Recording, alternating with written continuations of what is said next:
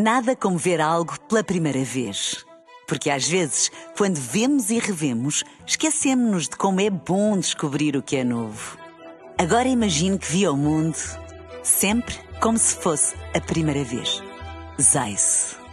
Veja como se fosse a primeira vez. Extremamente, extremamente. Ah, extremamente, extremamente. Ah,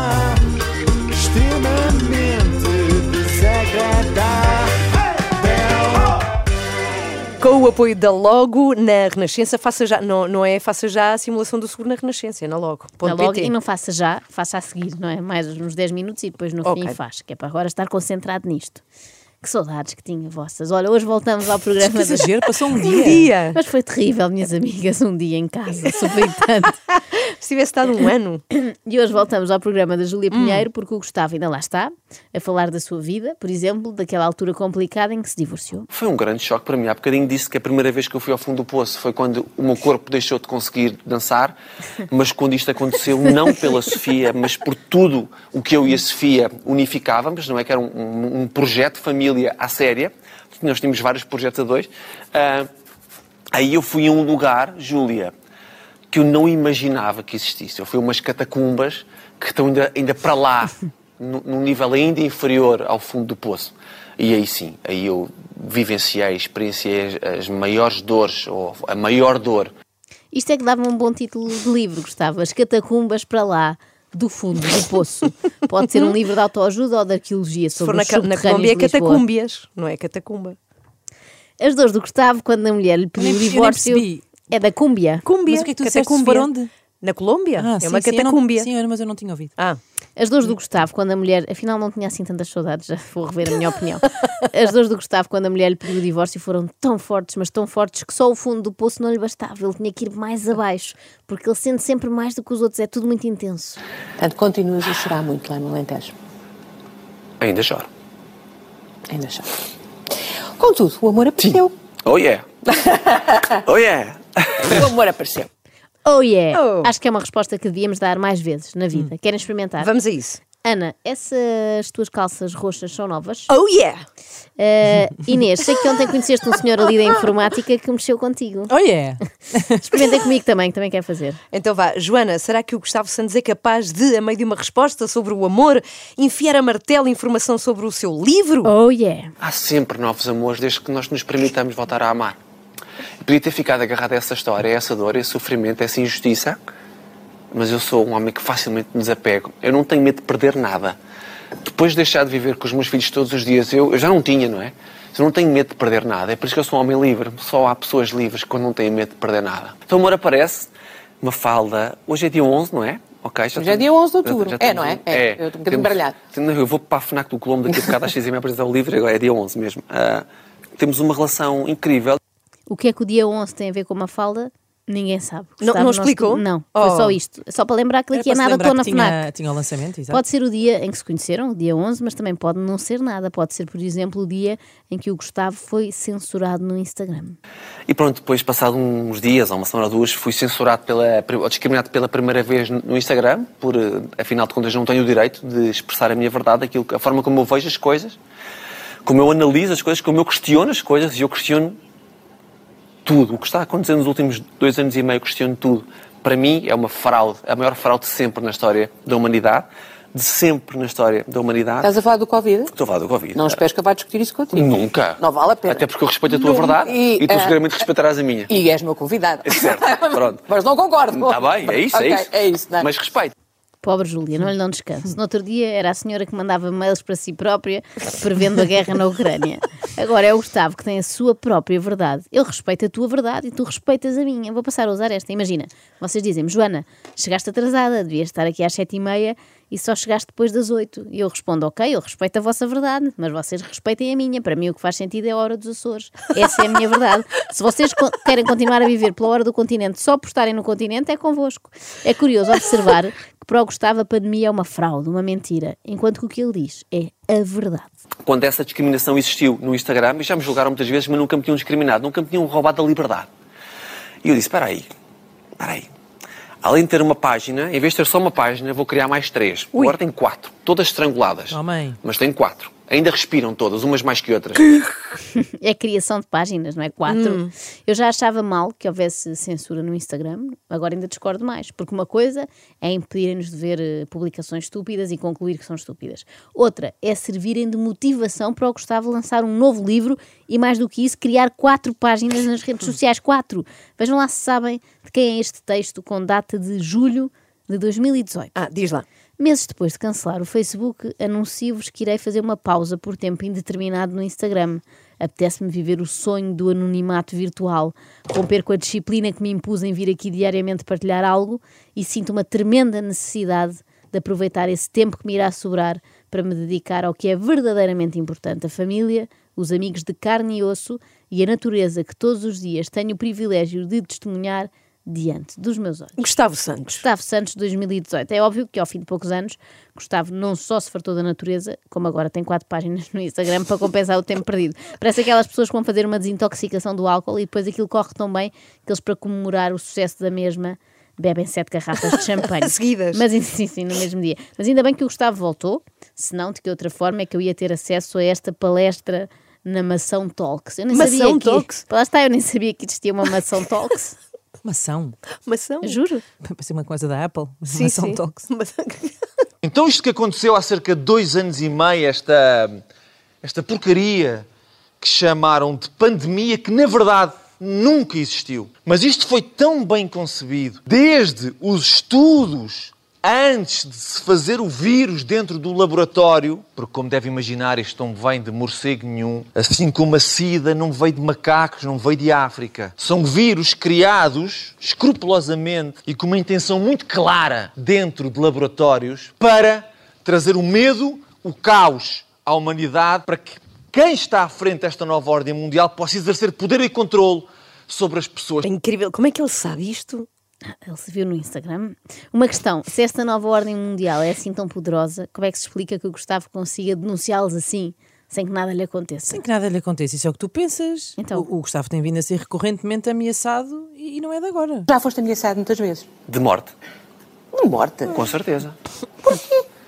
Charlie Hebdo, todos se lembram, certo? Certo. No dia em que estavam a ter aos cadáveres lá dentro, eu fui para a linha da frente dizer que aquelas pessoas que morreram tinham sido corresponsáveis pela morte Para a delas. linha da frente. É isso, Gustavo, Atentos. tu não estiveste na linha da frente. Tu nem sequer estavas em Paris. Como é que estavas na linha da frente? Tu estavas só no teu Facebook, naquela fase em que ainda tinhas e depois deixaste de ter e agora voltaste a ter e qualquer dia não tens outra vez porque as pessoas te mandam mensagens muito indelicadas. Tu estavas só no teu Facebook a dizer que não eras Charlie como todos os outros, porque tu sempre foste do contra. Há liberdade de expressão, certo? E depois há responsabilidade.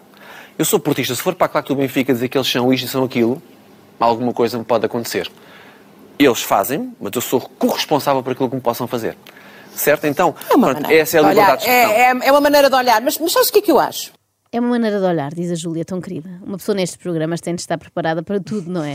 De hoje para amanhã aparece lá um tipo a defender que a Terra é plana e diz a Júlia Pinheiro: é uma maneira de ver as coisas. É uma maneira errada, mas é, não deixa de ser uma maneira. Mas vamos lá recapitular, caso alguém não tenha ouvido bem isto. O Gustavo acha que os cartunistas da revista satírica Charlie Hebdo foram corresponsáveis da sua morte, ou seja, foram assassinados por terroristas porque estavam a pedi-las, não é? Como aquelas mulheres que saem à rua de mini saia. Claro, corresponsáveis também. Exatamente. Gozaram com eles, estavam à espera de quê? Parece-me uma resposta à altura. Para um cartoon, um tiro na cabeça. É por estas e por outras que sempre que falo do Gustavo eu reforço o meu seguro de vida. A logo vai ficar rica a minha conta. É que quando todos defendiam esses jornalistas que insultavam fundamentalistas, é que não eram pessoas quaisquer, são, funda são pessoas doentes da cabeça, não é? Fundamentalistas. Qualquer fundamentalismo é, é Exato, idiota. estamos com- completamente de acordo com isso. Enquanto essas pessoas insultavam, mas tinham liberdade ao direito, ao direito de expressão delas, eu venho dar a minha opinião e de repente não tenho. De repente sou ameaçado de morte. Sabes Pronto. porquê? E com esse livro é a mesma coisa, Júlia.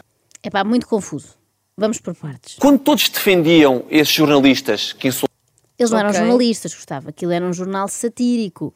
Era a brincar, a gozar. Porém, mesmo que fossem jornalistas e ofendessem eventualmente Maomé, não creio que estivessem a pôr-se a jeito para um homicídio. Mas aceito que o guru e autor de Ama-te era uma vez o amor ou a verdade do amor tenha outra opinião. Pronto. E há que destacar também aquele bonito momento de redenção, não sei se notaram, em que o Gustavo reconhece que tem tido Atitudes idiotas. Fundamentalistas, é que não são pessoas quaisquer, são, funda são pessoas doentes da cabeça, não é? Fundamentalistas. Qualquer fundamentalismo é, é Exato, idiota. estamos com- completamente de acordo com isso. Nós também, cá está, só fica bem. Antes de seguir, esclarecemos só mais uma coisa, se calhar. Enquanto essas pessoas insultavam, mas tinham liberdade ao direito de expressão delas, eu venho dar a minha opinião e de repente não tenho. Não, Gustavo, espera, tu disseste que a equipa do Charlie Hebdo tinha sido responsável pela sua própria morte. Mas agora dizes que eles tinham liberdade de expressão e tu, só porque recebes umas mensagens quaisquer de um parvalhão a ameaçar-te, não tens. Pois, Eu acho que tens. Péssima comparação, Não, a prova de que tem é que continua a dar entrevistas, a lançar livros, tem quatro páginas de Instagram, ainda bem. Já a malta do Charlie Hebdo perdeu mesmo a capacidade de se expressar, parecendo que não é uma coisa muito difícil para quem já cá não está, só se for através de um médium, não é? Bom, deixemos o fundamentalismo islâmico e passamos só para o fundamentalismo esotérico. Não sou vacinado, não uso máscaras, não faço testes, não acredito em nada disto. Quando fores parar ao hospital, o Serviço Nacional de Saúde está uma conta a ti. Já fui. Já fui ao, ao quê? hospital. Já fui ao hospital. Até porque ninguém sabe se eu já apanhei isto ou se eu não apanhei isto. Nem mais. Apanhaste eu, ou não? Eu não os informo a eles. Porque para mim há muita incompetência ali, está bem, Júlia? Está bem, Não. Júlia. ok? Tá bom? Não- Então agora vou desligar, tá? Pronto. Beijinho. Não, não, não estou interessado, Júlia, obrigada. Eu- Ele diz: não os informo a eles. Eles quem? Os extraterrestres. Porque para mim há muita incompetência Não. ali, diz o Gustavo. É como- ali onde? É como quando a falha da eletricidade é de lá. São Sim, eles. sim, exatamente. Sim, liga para lá. O Gustavo a dizer ninguém sabe se eu já tive Covid ou não faz lembrar aqueles miúdos do oitavo ano. Não te digo se já dei beijo na boca a uma falda atrás do pavilhão ou não. Em princípio é porque não deram. E em ambos os casos ninguém está assim tão interessado em saber. À Júlia interessava-lhe apenas se o Gustavo tivesse Covid naquele momento e pudesse eventualmente contagiá-la, só isso. O que teria sido possível, já que no lançamento do livro na FNAC, o tal de dia 11, Gustavo, ao ver o seu e nosso amigo Sérgio Tavares, Juntos. Jornalista entre Ah. aspas, pela verdade, Ah, dois mundos. Se exatamente, encontram. disse isto. Sérgio, Sérgio, desculpem, f... grande trabalho.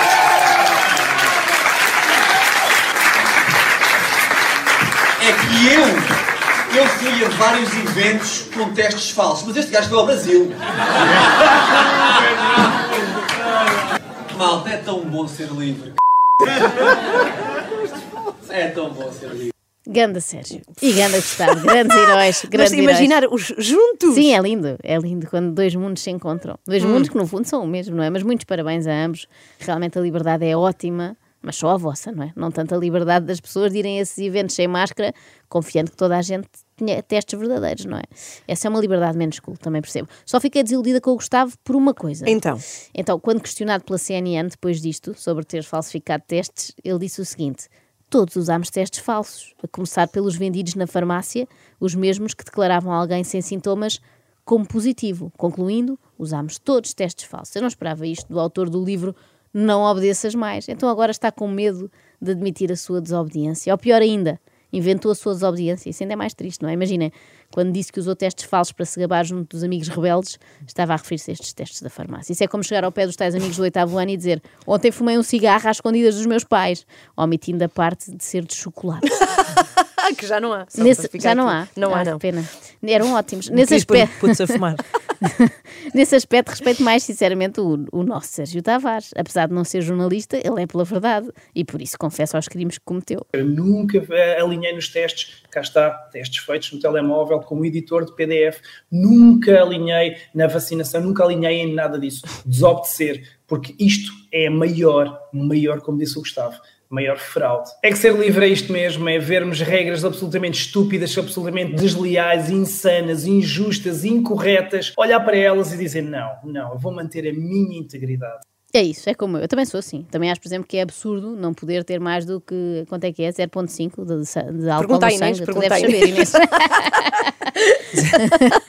Seja o que for, eu, para mim podia ter até 2. Se a empresa é 1.2, está bem? É, para a empresa é Pronto. 1.2, para mim podia ter até 7. Por isso eu bebo sempre antes de conduzir, de manhã e tudo, para vir para aqui, porque sinto que conduzo melhor, sabem? Fico mais concentrada. E assim, mantenho a minha integridade.